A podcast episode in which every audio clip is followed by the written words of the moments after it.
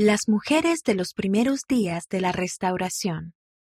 Emma protegió las escrituras por Jennifer Reader, Departamento de Historia de la Iglesia. Al igual que Emma Smith, podemos honrar las escrituras y defender la verdad con valentía.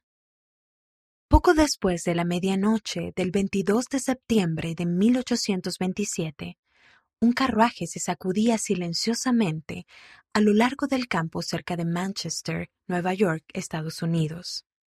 José y Emma Smith se dirigían a un cerro donde los aguardaban unos anales antiguos escritos en planchas de oro. Un ángel llamado Moroni le había dicho a José que llevara consigo a la persona correcta cuando fuera a recibir los registros.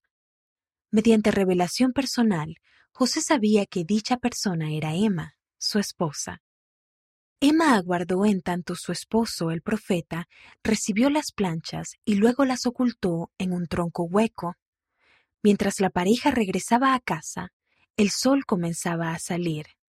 Al día siguiente, Emma se enteró por parte de José Smith, padre, que un grupo de hombres conspiraba para hurtar las planchas de oro. Emma Tomó un caballo prestado y cabalgó durante más de una hora para advertir a José, quien pudo salvaguardar las planchas en una caja con cerradura. Aquella no fue la única ocasión en la que Emma protegió las preciadas escrituras. En un viaje que el matrimonio hizo a Pensilvania, ayudó a ocultar las planchas en un barril de frijoles.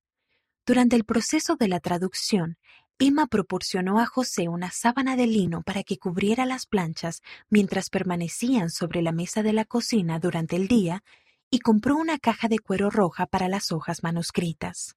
Además, pidió a su cuñado una caja, la cual ella y José conservaban debajo de la cama y en la que cada noche se guardaban las planchas bajo llave.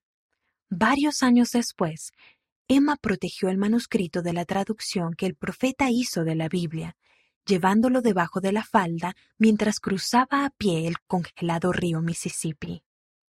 Además de proteger las escrituras, Emma ayudó con la traducción del libro de Mormón. Fue la primera escribiente de José, que escribió meticulosamente los versículos que utilizamos hoy en día. Ella confeccionó una bolsa de tela para la piedra vidente que José utilizaba para traducir en algunas ocasiones. Al final de su vida, Emma recordó el papel que desempeñó en ayudar a compartir esas escrituras con el mundo. Fui una activa participante, dijo. Testificó que José fue un profeta de la restauración y que el libro de Mormón era una obra maravillosa y un prodigio.